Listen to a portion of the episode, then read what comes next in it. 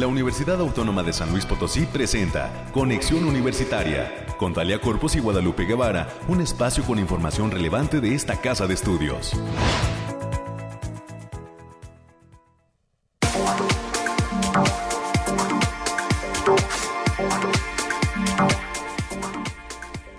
Muy buenos días a todas las personas que están ya aquí en la sintonía de Conexión Universitaria soy Talia Corpus y agradezco que nos permitan hacerle compañía a lo largo de la siguiente hora. Hasta las 10 de la mañana tenemos preparado un eh, programa muy interesante en el que usted se habrá de enterar de lo que estará sucediendo y de lo que acontece dentro de la Universidad Autónoma de San Luis Potosí. Muchísimas gracias por la sintonía a través de las frecuencias que usted ya conoce, las del 88.5 de FM del 1190 de amplitud modulada, que tienen como sede la ciudad capital y nos permiten abarcar el área conurbada, y también el 91.9 FM, cuya señal nace en Matehuala y abarca diferentes municipios del altiplano potosino, así como al sur del estado de Nuevo León.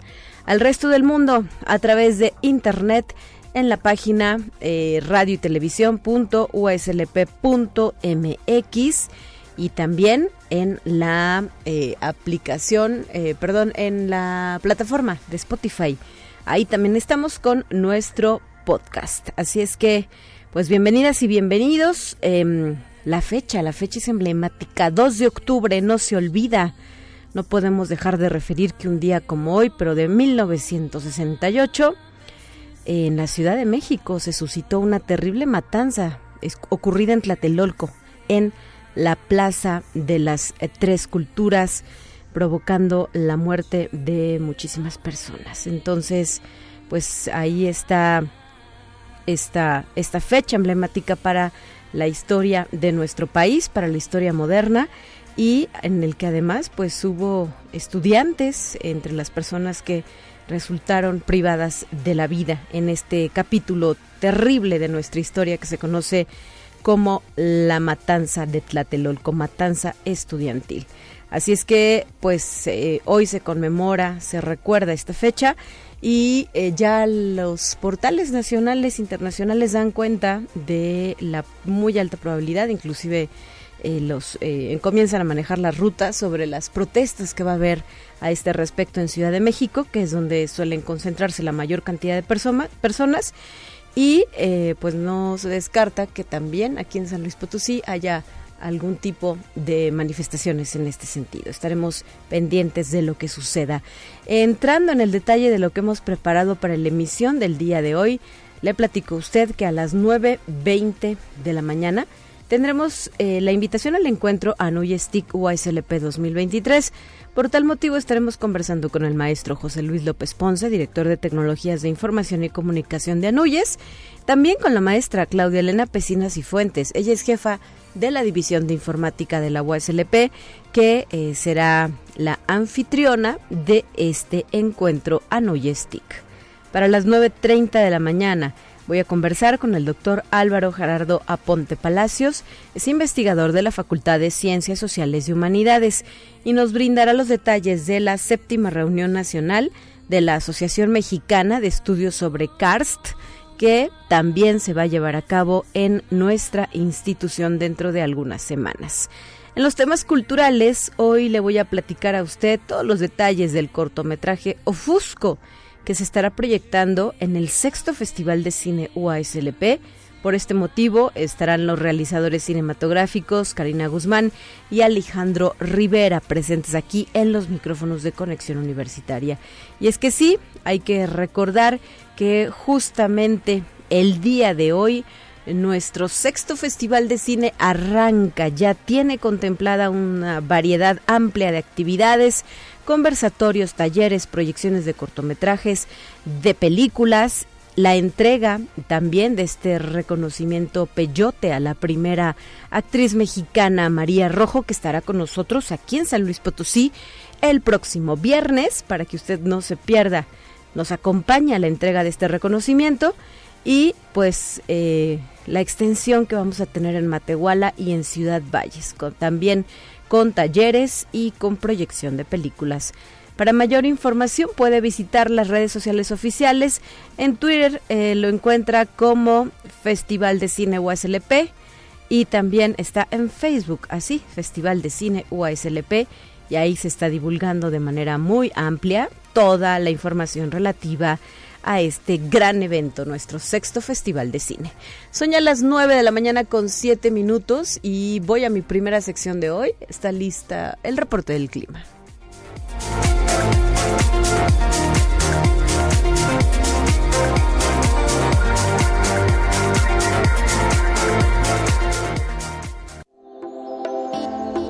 Aire, frío, lluvia o calor. Despeja tus dudas con el pronóstico del clima. En la línea telefónica, Alejandrina Dalemese nos acompaña con el reporte del clima. ¿Cómo estás? Muy buenos días. Me gusta saludarte, Talia. Aquí te traigo el pronóstico más acertado para este inicio de semana, que en esta ocasión consta del 2 al 3 de octubre. En general, para esta semana en nuestro estado tendremos cielos medio nublados con espacios de sol de importancia. Estas condiciones se presentan debido a la entrada del Frente Frío número 4, que en conjunto con una corriente de chorro subtropical, lo que fomentará ráfagas de viento moderado, así como potencial de precipitaciones con potencial de chubascos, especialmente en zonas de la sierra, de la región media y huasteca de nuestro estado. Ahora, si lo desglosamos por zona, en el altiplano potosino estarán con temperaturas máximas de 31 grados centígrados y mínimas de 17. Cielos mayormente despejados con lapsos de nubosidad dispersa. Se esperan vientos ligeros de 10 kilómetros por hora y ráfagas moderadas que pueden superar los 25 kilómetros por hora. No se descartan eventos de precipitaciones puntuales, especialmente en zonas de la sierra. En la zona media estarán con temperaturas máximas de 37 grados centígrados y mínimas de 21. Cielos medio nublados con espacios de sol de importancia. Se esperan vientos ligeros de 10 kilómetros por hora y ráfagas moderadas que pueden superar los 20 kilómetros por hora. No se descartan eventos de precipitaciones puntuales, sobre todo en zonas de la sierra del noreste de esta región. Ahora, en la Huasteca Potosina se presentarán temperaturas máximas de 41 grados centígrados y mínimas de 25. Cielos mayormente nublados con espacios de sol de importancia. Se esperan vientos ligeros de 10 kilómetros por hora y ráfagas moderadas que pueden superar los 20 kilómetros por hora. No se descartan eventos de precipitaciones puntuales, especialmente en zonas de la sierra, para este martes. Ahora, en la capital potosina se presentarán temperaturas máximas de 29 grados centígrados y mínimas de 14. Cielos medio nublados con lapsos de sol de importancia. Habrá vientos moderados de 15 kilómetros por hora y ráfagas moderadas a fuertes que pueden superar los 30 kilómetros por hora. Al igual que no se descartan eventos de precipitaciones puntuales, especialmente en zonas de la sierra. Y nuestras recomendaciones para estos días, Talia, es avisarles que el factor de radiación ultravioleta se encuentra a nivel alto, por lo que se recomienda evitar la exposición al sol prolongada en lapsos mayores a 35 minutos consecutivos en horas de mayor insolación. Les recomendamos mantenerse bien hidratados, así como hacer uso de bloqueador solar, sobre todo a la hora de mayor intensidad solar. Hasta aquí el pronóstico para este inicio de semana, Talia. Muchísimas gracias, Alejandrina. Saludos al Bariclim USLP. Abrazo, nos vemos. Hasta la próxima.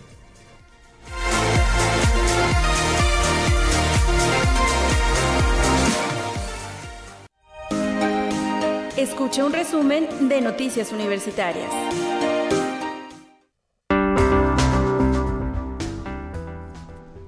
Hola América, ¿cómo estás? Muy buenos días. Bienvenida a Cabina de Conexión.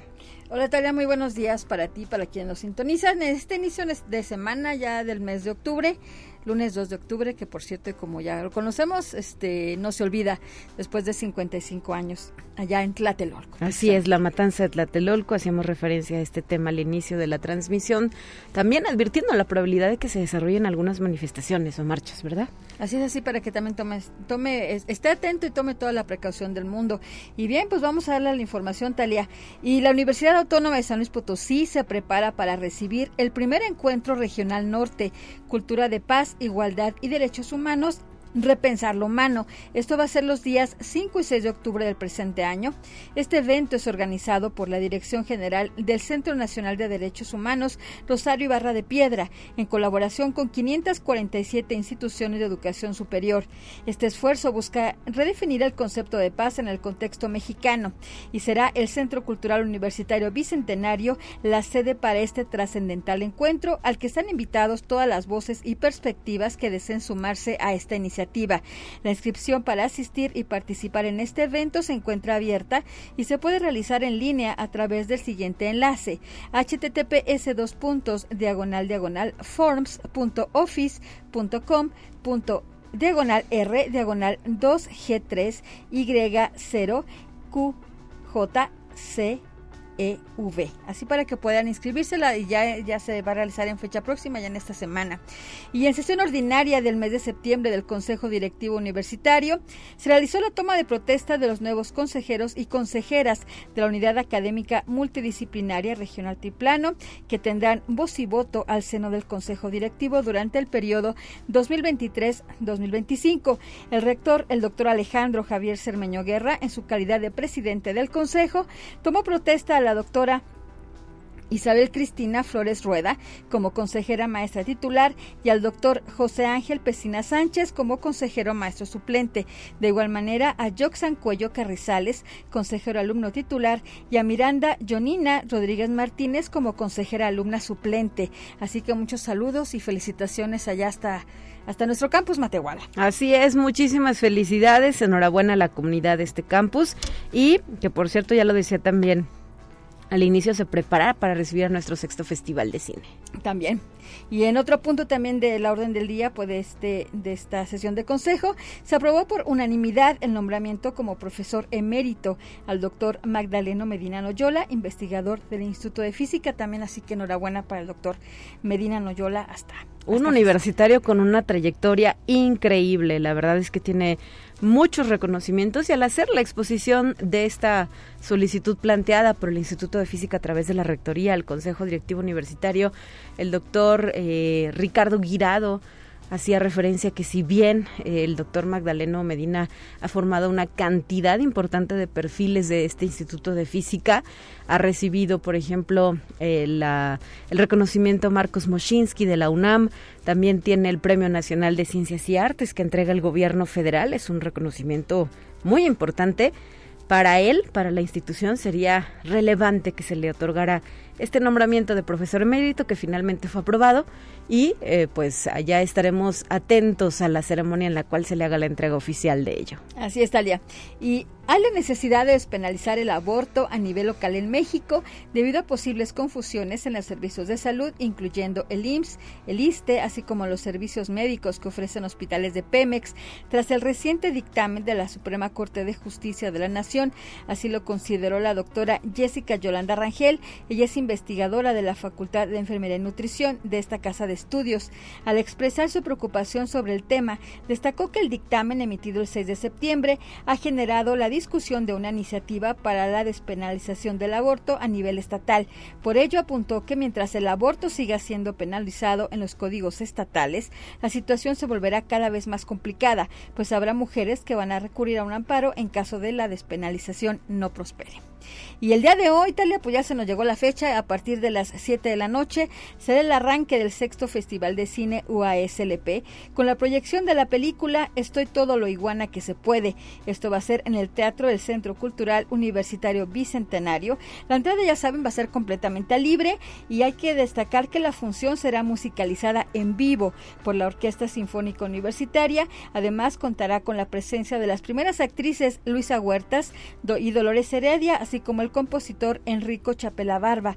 La dirección de este filme es de Julián Robles. Y la entrada es totalmente libre, así es que los esperamos. Corran la voz, acompáñenos a este arranque de nuestro sexto festival de cine. Hay mucha expectativa por esta combinación de película y música en vivo. Así es, y también en el mismo tema, para el día de mañana, martes, martes 3 de octubre, dentro de este festival de cine, no se pueden perder la proyección de las películas Mi novia es la revolución y Zapatos Rojos. La cita para esas películas será el Auditorio Rafael Nieto, con la entrada, ya lo saben, completamente libre. La cartelera ofrece funciones a las 5 y a las 7 de la noche. Y el día de hoy, lunes 2 de octubre, a las 10 de la mañana, en el Centro Integral de Aprendizaje de la Facultad de Agronomía y Veterinaria en las instalaciones allá ubicadas en, la carretera San Luis Matehuala, allá en el ejido de Palma de la Cruz. Por, reconocido por sus ricas gorditas. La verdad. Saludos, Saludos a los de las gorditas. por favor. Y se invita a la, a la plática La problemática del agua en el Estado, que va a ser impartida por el doctor Edgar Piña, quien es miembro del Consejo, del Consejo Hídrico Estatal.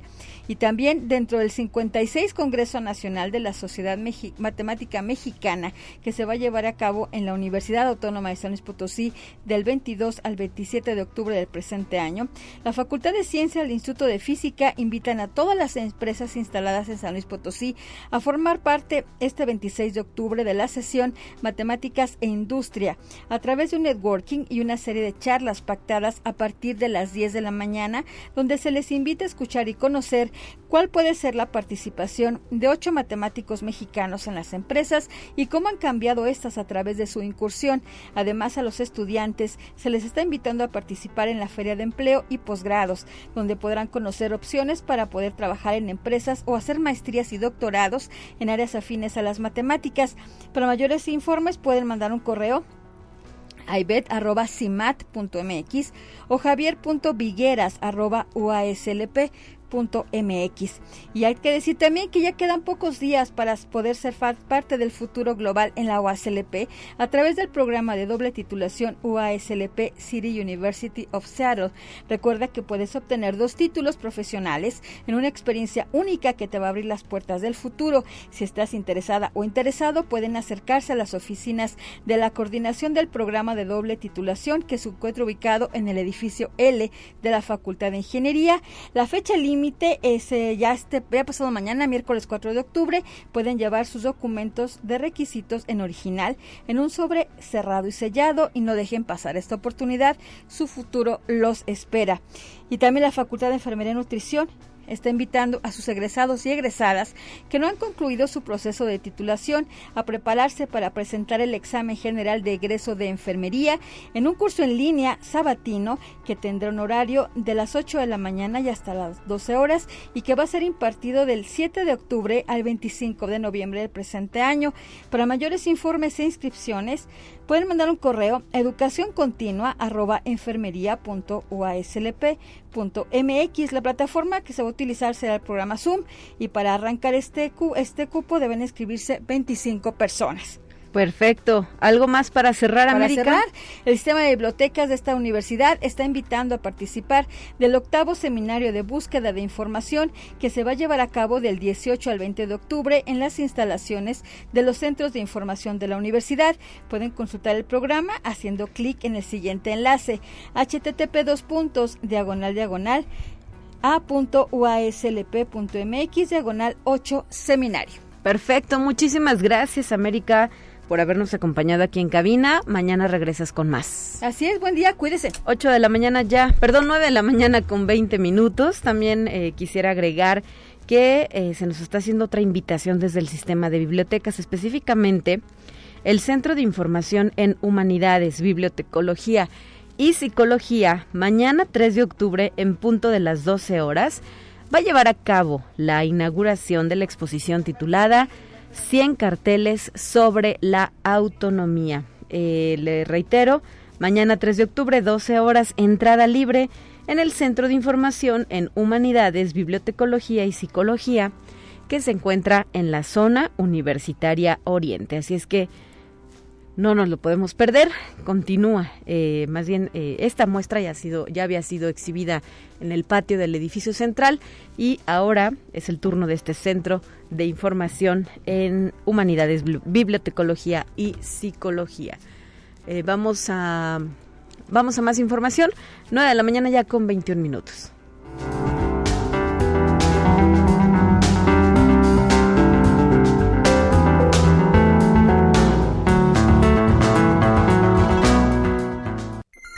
Te presentamos la entrevista del día. Bienvenida cabina, muy buenos días maestra Claudia Pesinas y Fuentes. ¿Cómo estás? Qué gusto tenerte por aquí de nueva cuenta. Dali, muchas gracias por la invitación. Sabemos que estás próxima a, junto con el área de la División de Informática, de la cual eres jefa, a ser anfitriones de un evento de carácter nacional que se va a desarrollar el encuentro Anuye Stick 2023. Sí, la, la, en esta ocasión la, la, intención es este, invitarlos a todos, a la comunidad universitaria que estén interesadas en las áreas de tecnología, pues a este eh, encuentro anual que se realiza se realiza en conjunto con Anuyes en su sección TIC, Metared y la Universidad Autónoma de San Luis Potosí en el marco de sus 100 años de autonomía, eh, con el tema en este en este año de eh, la transformación digital en la educación superior para una nueva sociedad. Muy bien. En, en el marco de Sociedad 5.0, que es algo un tema o una una temática que está tan tan de moda y tan y tan y tan eh, utilizada, aunque, aunque nosotros a veces no nos demos cuenta de toda la, la, la, la, manera en la que aplicamos todo lo que es el Internet de las Cosas, el ciberespacio en 3D, lo que es la nanotecnología, eh, algunas cuestiones de inteligencia artificial que están ya tan, tan utilizadas por nuestros estudiantes y lo que se llama el Digital Twin, que también uh -huh. es otro tema muy interesante. Pues estamos a nada de que se desarrolle el evento, ¿verdad? Dentro de una semana. 11, 12 y 13 eh, todavía están las inscripciones abiertas. Tenemos una página que se llama encuentro2023.guaslp.mx. Uh -huh. Ahí pueden registrarse. Eh, no tiene costo para los interesados en, en, en, esta área. Va a haber una exposición de proveedores, los principales proveedores de tecnología que tienen algún tipo de relación con la parte de educación. Uh -huh. Google, eh, Amazon, eh, Cisco, los Microsoft. Uh -huh. Entonces son los principales proveedores entre, entre muchos otros que nos van a ofrecer algunas soluciones que tienen muy ad hoc para las áreas educativas. Perfecto. ¿A quiénes podría interesarles, eh, eh, maestra Claudia Pesina, estar presente en estos eventos? ¿A quién les va a servir? ¿A quiénes les va a servir? Eh, lo está enfocado principalmente hacia aquellos que se desempeñan en áreas de tecnología, uh -huh. que están relacionados con el área de informática, uno de, eh, de, nuestros principales enfoques es precisamente aquellos responsables de, todo lo que serían áreas de tecnología, informática, eh, eh, ingeniería relacionada con sistemas computacionales. Sin embargo, le, la, la, no está exclusivamente cerrado a estas personas, sino a aquellos que les interese en todas las, las, las áreas que se aplica ahorita la tecnología, que prácticamente es en todas. Uh -huh, Entonces, eh, una de las, de las características de este encuentro es precisamente la posibilidad de intercambiar experiencias, de compartir eh, algunas ideas y algunas vivencias que hemos tenido posteriores a la pandemia, ¿no? Que ha uh -huh. sido tan tan importante la aplicación de la tecnología. ¿Y cómo se ha configurado este encuentro en Nuyestic? Eh, ¿Qué va a haber? Eh, principalmente algunas de las actividades relevantes que, que tengas presentes. Eh, tenemos ya en este momento realizándose lo que son los talleres virtuales. Estos talleres van a, a tener el miércoles 11 van a cerrar de manera presencial aquí en el Bicentenario, donde se va a realizar todo el evento en el Bicentenario, en nuestro auditorio. Ajá, en el Centro Cultural en el Centro Bicentenario. Cult ajá, en, eh, ahí es donde vamos a, a, realizar todas las actividades académicas y culturales de, de, de, de nuestro evento. Eh, ese día se cierran los talleres virtuales. El jueves vamos a tener una serie de conferencias magistrales uh -huh. con algunos expertos y también vamos a tener paneles paneles de, de, de, intercambio precisamente de experiencias con gente no nada más de eh, eh, el ámbito nacional sino internacional entonces creemos que va a ser eh, una experiencia muy importante e interesante para todos aquellos y pues invitarlos porque no se lo pueden perder. Estamos hablando de miércoles, jueves y viernes. ¿En miércoles, qué horarios, maestra? La, por la mañana iniciamos nosotros el registro a las 9 de la mañana. Le digo, el, el, miércoles básicamente para los que ya están tomando los talleres, pero uh -huh. el jueves iniciamos a las 8 de la mañana el registro para iniciar a las 9 nuestra inauguración uh -huh. y de ahí empezar con una serie de conferencias. Eh, vamos a tener también algunos eventos eh, culturales que eh, están apoyados también por municipio okay. eh, nos están nos están eh, facilitando algunas algunas posibilidades como leyendas como como hay una hay una actividad muy interesante para los que son foráneos uh -huh. es conocer cuáles son algunas de las estatuas que tenemos nosotros asociadas a algunas leyendas muy típicas de San Luis Potosí va a haber también un evento de este tipo y va a haber eh, vamos a estar acompañados en ese recorrido por la una rondalla una perdón una estudiantina nuestra estudiantina estudiantina y también el, el viernes vamos a cerrar con el mariachi, mariachi muy bien pues está eh, de todo, ¿verdad? Va a estar surtidito para todos los gustos. Y eh, se espera presencia de qué otras entidades de la República les han confirmado ya asistencia. Ya tenemos este confirmada gente de la Autónoma de Nuevo León, prácticamente toda la República, todas las asociaciones eh, e instituciones que están afiliadas a la NUYES han confirmado su participación, pero tenemos Guadalajara, Monterrey, eh, tenemos también Sonora, tenemos de, de, de la UAP de Puebla, tenemos también eh, de la UNAM, tenemos de la Autónoma de Nuevo León, de la Universidad este también de Guadalajara, tenemos eh, de aquí de la de San Luis Potosí esperamos contar con todas las aquellas instituciones importantes, el Tecnológico de San Luis, la Universidad Politécnica, la Superior, que si bien no son parte de, del, no son miembros aún de, la NUYES, creemos que les puede interesar muchísimo, pero prácticamente toda la República Yucatán ya también está confirmado. Ah, muy bien, bueno, pues recordar que no tiene costo. No, no tiene costo, se pueden registrar en la página directamente, no tiene costo. Eh, esperamos que, que, les sea de mucho interés. Hemos preparado con mucho cuidado toda la temática. Está muy, muy eh, alineada a todo lo que es las necesidades tecnológicas que están surgiendo y emergiendo eh, posteriores a la pandemia que ya se quedaron para siempre, ¿no? Ya no vamos a regresar a, a, no vamos a dar un paso hacia atrás en el avance tecnológico. La verdad es que ha funcionado y esperamos que todas estas experiencias y estos intercambios de, de, ideas este, nos puedan servir a todos. Perfecto. Pues recordar que las inscripciones todavía se pueden realizar a través del sitio web. Del sitio web. Sí, es encuentro2023.uslp.mx. Ahí pueden encontrar toda la información para que se registren. Todo el registro es en línea también. Muy bien. Pues muchísimas gracias, maestra Claudia Pecinas y Fuentes, por habernos acompañado aquí en Conexión Universitaria para hablar de este importante evento. Si tienen alguna duda, pueden seguir las redes sociales oficiales de Anuyestic y eh, pues ahí les explicarán, pero pues parece que todo está claro. Igual en las redes sociales también de la División de Informática, tenemos todas las redes sociales, tenemos Twitter, TikTok, tenemos Facebook, eh, todo es División Informática, UASLP, ahí nos pueden encontrar en, en, en, en todas estas redes sociales y más información también sobre este evento. Muy bien, pues muchas gracias por la visita y el acompañamiento aquí en cabina. Muchísimas gracias por la invitación, Tali. Nos vamos a la orden. Gracias, son ya las nueve con veintinueve. Nos vamos a ir a una pausa, la primera de esta mañana, y regresamos con más.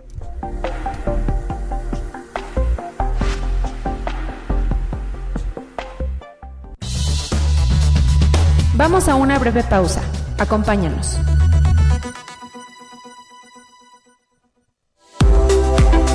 Conexión Universitaria ya regresa con más información. Te presentamos la entrevista del día.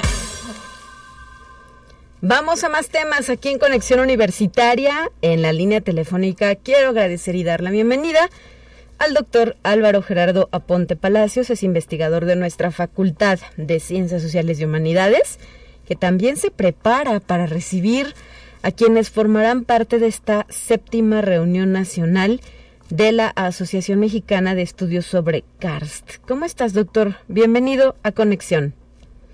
Hola, ¿cómo estás? Muy bien, gracias. Muchísimas gracias por estar con nosotros y eh, pues la intención es extender esa invitación a esta reunión o que nos digas en qué particularidades se encuentra este momento, si todavía se puede participar o asistir y sobre todo pues eh, qué está contemplado para presentarse en el marco de este gran evento. Sí, mira, eh, pues la relevancia de este evento es que nos reunimos en realidad eh, un grupo de especialistas en, temas sobre el CARS. El CARS es un tipo de relieve eh, muy particular relacionado con rocas que se disuelven por efecto del agua. este nos lleva a generar pues, paisajes muy hermosos, sónicamente son muy lindos, por ejemplo como agua Huasteca Potosina, o por ejemplo en la península de Yucatán, que encontramos pues, los cenotes que son tan famosos, o en muchas otras partes como en Cuatro Ciénagas, por ejemplo, que encontramos también eh, pues, zonas de lagunas, ¿no? Eh, ambientes palustres de origen kárstico, producto de la, de la disolución de las rocas. Lo importante de estas reuniones es que em, mostramos avances sobre este tema que es en realidad poco conocido. Sí. Eh, sabemos de la Huasteca, pero no sabemos que es un paisaje kárstico y son paisajes únicos en el mundo. Es decir, bueno, me refiero que hay paisajes que se repiten del mismo tipo de karst en otras partes del mundo, pero son únicos, por ejemplo, en México. por sus particulares, particularidades, sobre todo escénicas, por ejemplo, digamos, el paisaje es un paisaje muy, es muy lindo, por ejemplo, que tiene muchos atractivos turísticos, pero que también son desde el punto de vista hidrológico muy relevantes, porque se observan grandes reservorios de agua en diferentes tipos de acuíferos, algunos confinados, otros abiertos, y la calidad del agua también es un poco delicada en el sentido de que está toda interconectada en sistemas acuáticos subterráneos. Ok.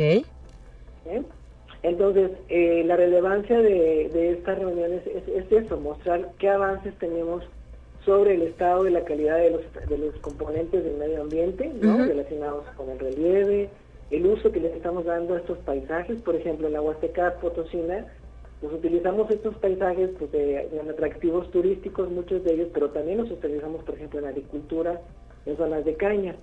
Y tiene esto también tiene efectos también, por supuesto, en la calidad del agua para los pobladores locales, en la región en general, ¿no? Y tiene también por eso una trascendencia fundamental. El manejo del agua en zonas cársticas es muy particular y muy delicado, porque como todo el agua circula de forma subterránea, o la mayor parte del agua circula de forma subterránea, pues eh, alimenta muchos mantos acuíferos, pero al mismo tiempo también es muy susceptible de todas las actividades humanas que tenemos en superficie. Muy bien, qué interesante lo que nos planteas, doctor. Eh, platícanos quiénes integran esta asociación, desde dónde hay ese interés por profundizar en este tipo de estudios, de qué puntos de la República.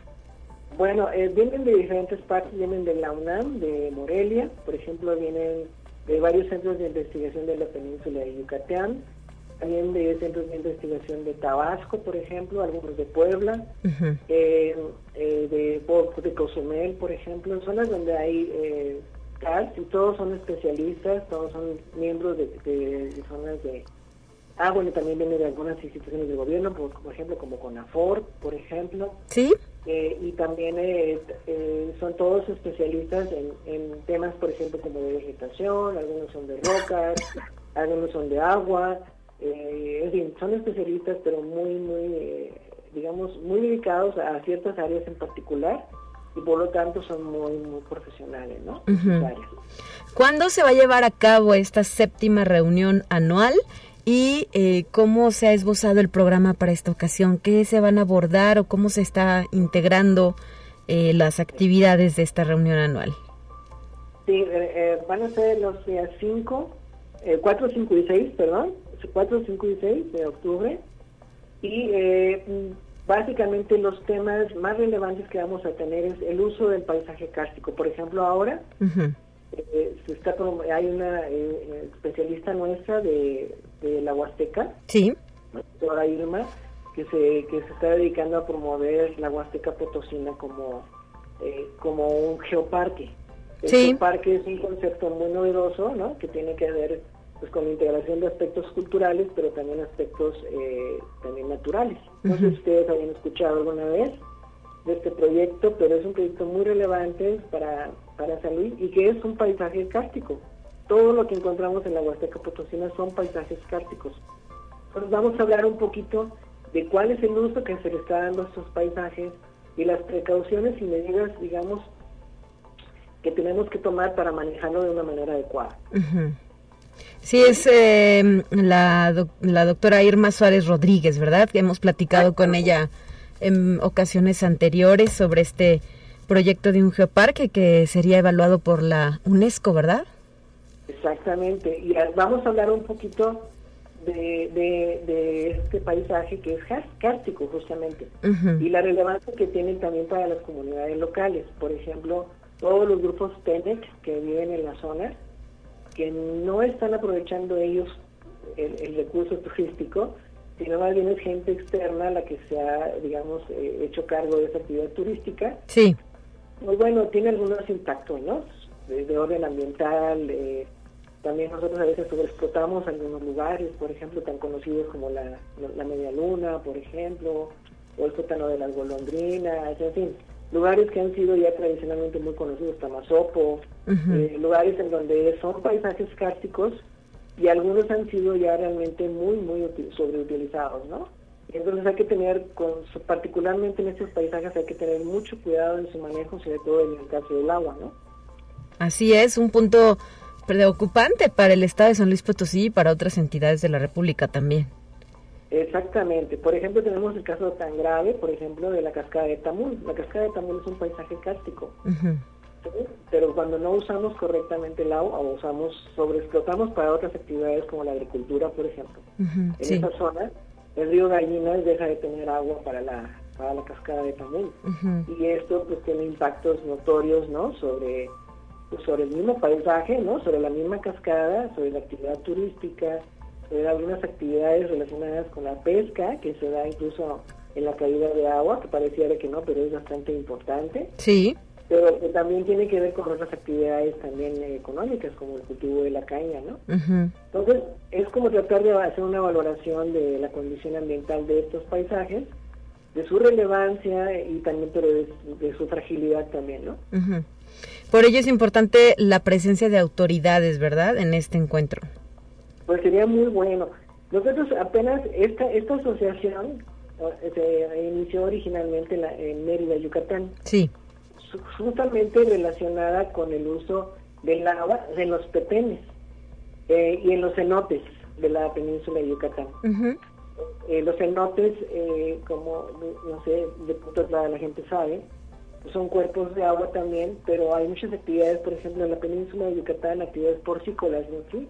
Entonces, muchos de los desechos de las actividades porcícolas van a los cenotes, entonces agua tiene un problema muy, muy grave a nivel ambiental por lo menos en el caso de la península. Con este interés fue que surgió la MEC, como no solamente tratar de ver el paisaje como tal, sino todas las implicaciones que tiene, que están relacionadas con el manejo del, del, paisaje cárstico. Perfecto, pues interesante lo que propone este encuentro nacional, ya el número 7, del 4 al 6 de octubre. Nos decías, eh, doctor, están pues a nada de iniciar y habrá una modalidad híbrida, ¿cierto? Sí, el primer día vamos a tener eh, modalidad eh, híbrida, esperemos tener acceso en Facebook. Ya en su momento, este, en la página de la, de la, de la Facultad de Ciencias Sociales y Humanidades vamos a poner el vínculo. Y este, ahí podría ser. Y todavía los que pues quieran participar, digamos ya no con ponencia, sino más bien como asistir, pueden hacerlo sin problema y pueden eh, entrar. El costo es muy básico, son 100 pesos de entrada nada más. Y eso es más, eh, nada más eh, lo que se cobraría nada más para, para poder acceder a las, a las pláticas, ¿no? Muy bien, bueno, pues nos quedamos con esta información y esperamos que este evento sea un éxito. Muchas felicidades, doctor, por la organización, ¿verdad? Te toca organizar como anfitriones dentro y desde la Universidad Autónoma de San Luis Potosí de lo que será esta séptima reunión anual de la Asociación Mexicana de Estudios sobre el Karst, que por lo que nos has expuesto, pues es muy importante para nuestro país. Claro, y en muchas actividades humanas de diferente tipo, es muy, muy relevante. Gracias, doctor Álvaro Gerardo Aponte Palacios. ¿Habrá alguna página web o algún espacio donde se pueda solicitar más información? Sí, en la, en la página de la Facultad de Ciencias Sociales y Humanidades, así, Facultad de Ciencias Sociales y Humanidades de la UASLP, ahí en la, en la primera página, eh, ahí está el vínculo para la, información de la MEC. Muchas gracias, saludos. Al contrario, muchas gracias a usted, hasta luego. Excelente lunes, 9 de la mañana ya con 42 minutos, así fue la charla con el doctor Álvaro Gerardo Aponte Palacios, investigador universitario. Vamos a nuestra siguiente sección ya estamos listos para presentársela a usted.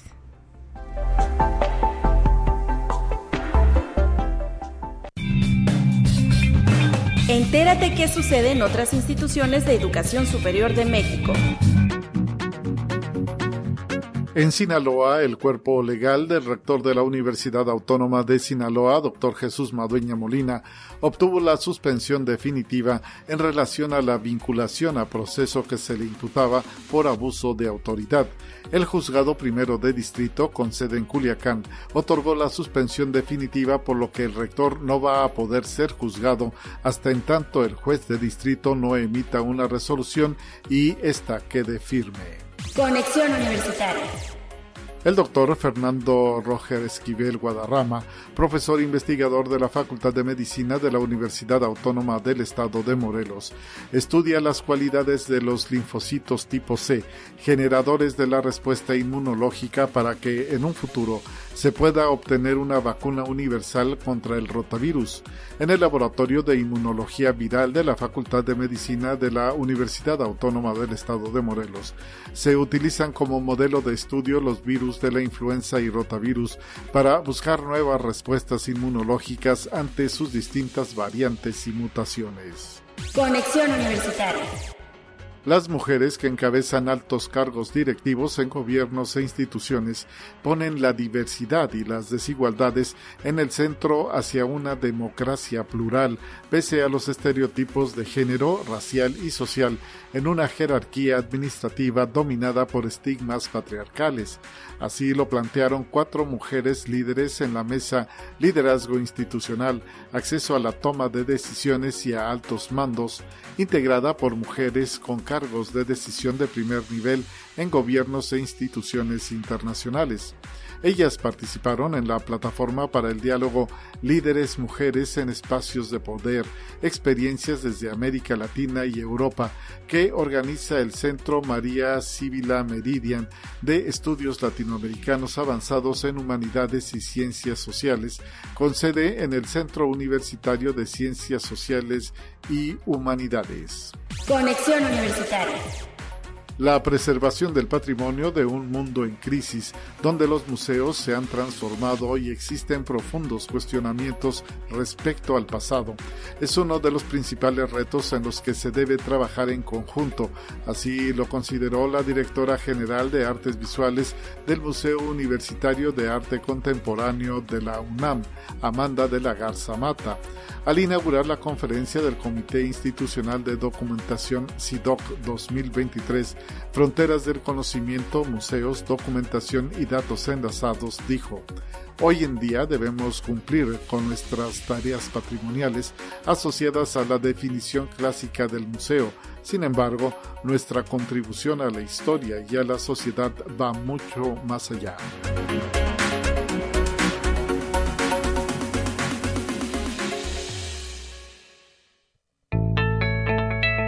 La UNI también es arte y cultura.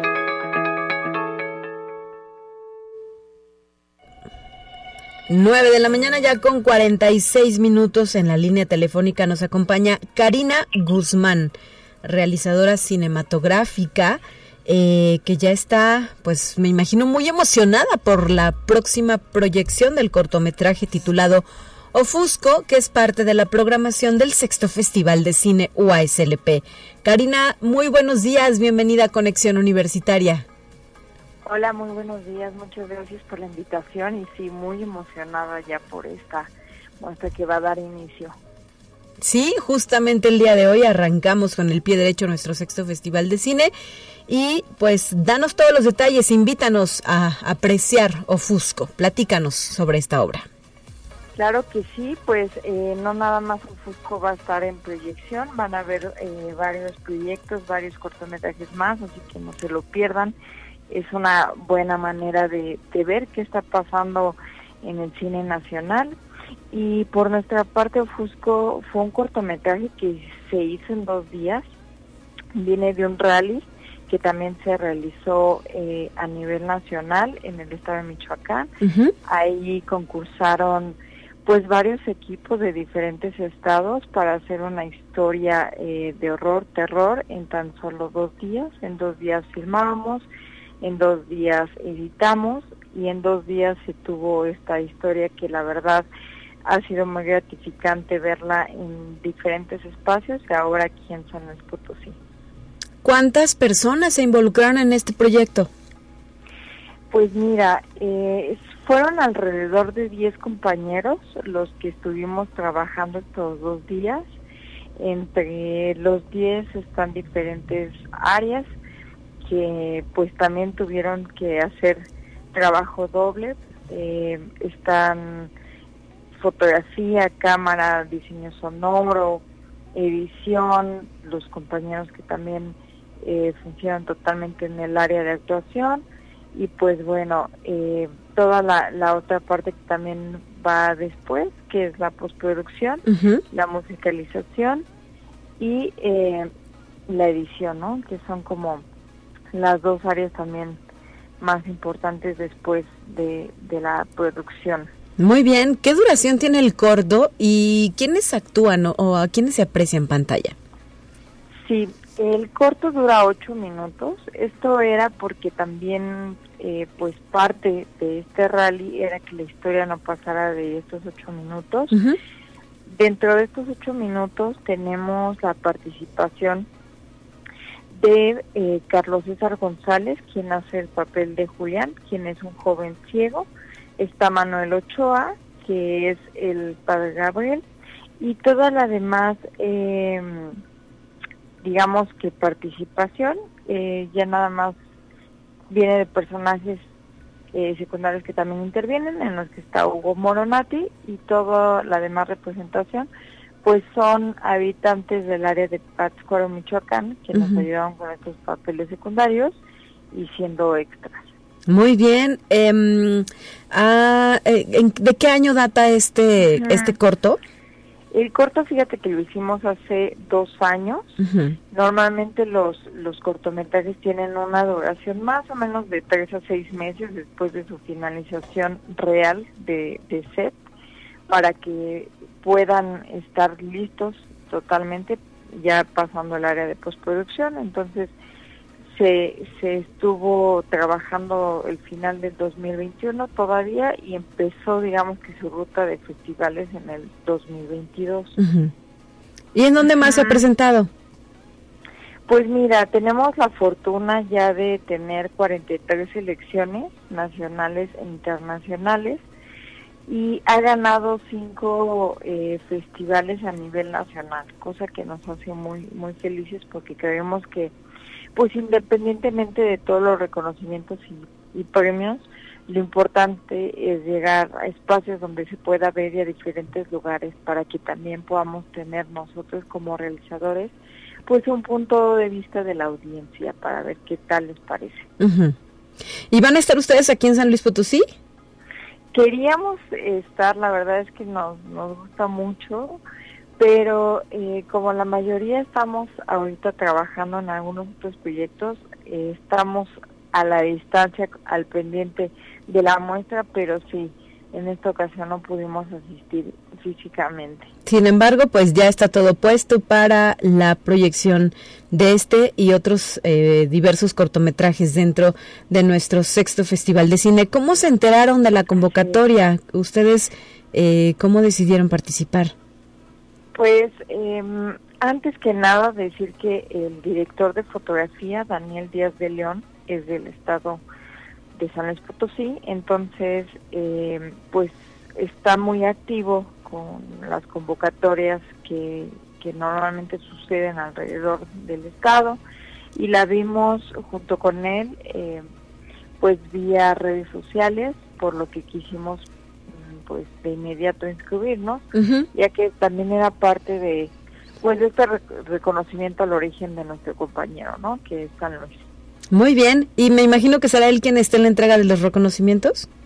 Sí, él va en representación eh, pues de todo el equipo de Ofusco y pues también como portavoz de, de estos talentos nacionales que están existiendo y que hay alrededor del país y en este caso de San Luis.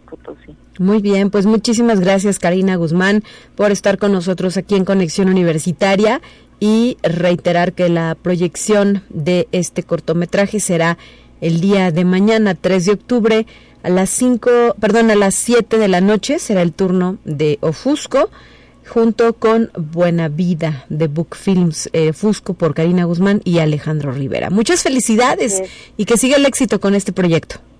Muchas gracias, muchas gracias por el espacio y no se pierdan la proyección de cortometraje Ofusco. Hasta la próxima, saludos. Hasta luego, muchas gracias. Y esta muestra de cortometrajes potosinos, les decía usted, arranca mañana a las 5 de la tarde. Será el turno de Rodolfo Said Ramírez Olvera con el proyecto No me digas, güey.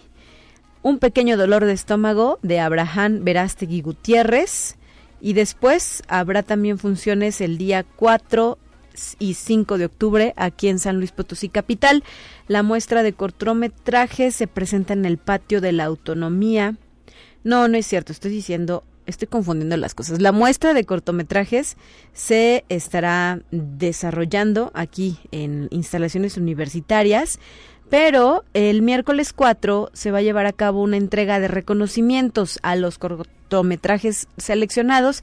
Este evento sí será a las 9 de la noche en el patio de la autonomía del edificio central, con música de acordeón y la degustación de cerveza artesanal Templos. También el 4 de octubre eh, a las 7 de la noche llega a Matehuala y el 5 de octubre a Ciudad Valles, esta eh, muestra de cortometrajes potosinos.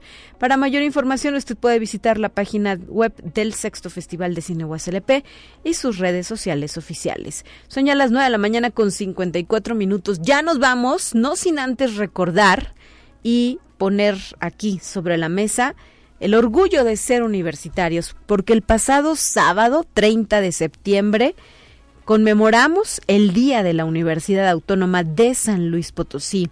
Ahora fue sábado, no hubo actividades laborales, pero eh, pues no por ello podemos dejar de mencionar que este Día de la Universidad, el 30 de septiembre, fue establecido en 1965 por la eh, cuadragésima cuarta legislatura del Congreso del Estado de San Luis Potosí en el decreto número 182 con el objetivo de honrar a nuestra casa de estudios. Así es que siempre autónoma por mi patria educaré. Muchísimas felicidades a todas las personas que han sido parte de esta gran universidad, de la universidad pública más importante del estado potosino. Son las 9.55. Ahora sí, nos despedimos con nuestra última sección.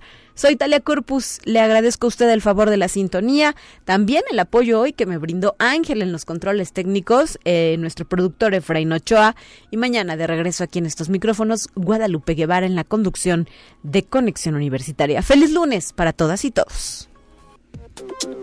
Así avanza la ciencia en el mundo. Descubre investigaciones y hallazgos que hoy son noticia.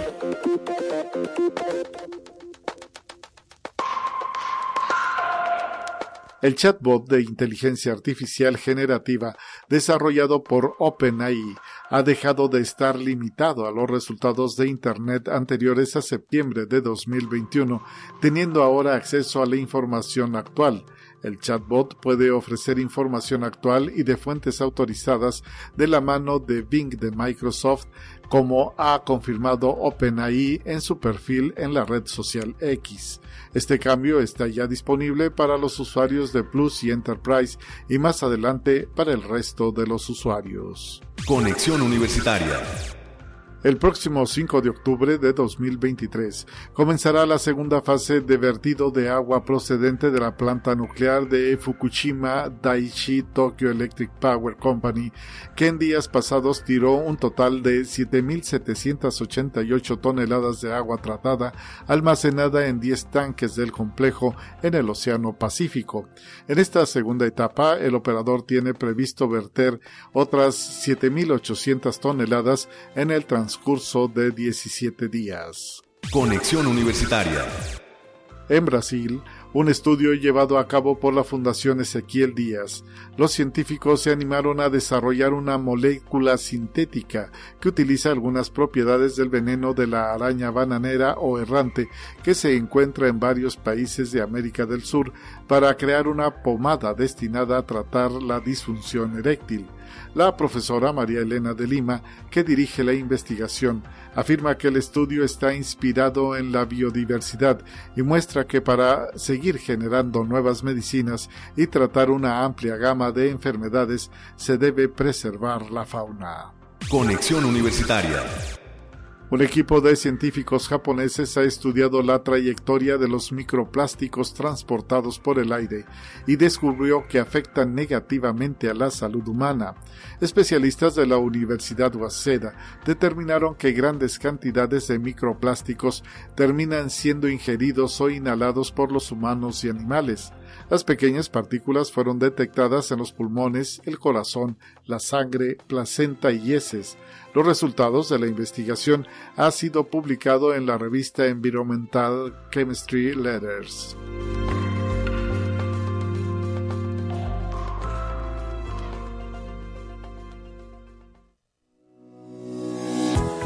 La Universidad Autónoma de San Luis Potosí presentó Conexión Universitaria con Talia Corpus y Guadalupe Guevara.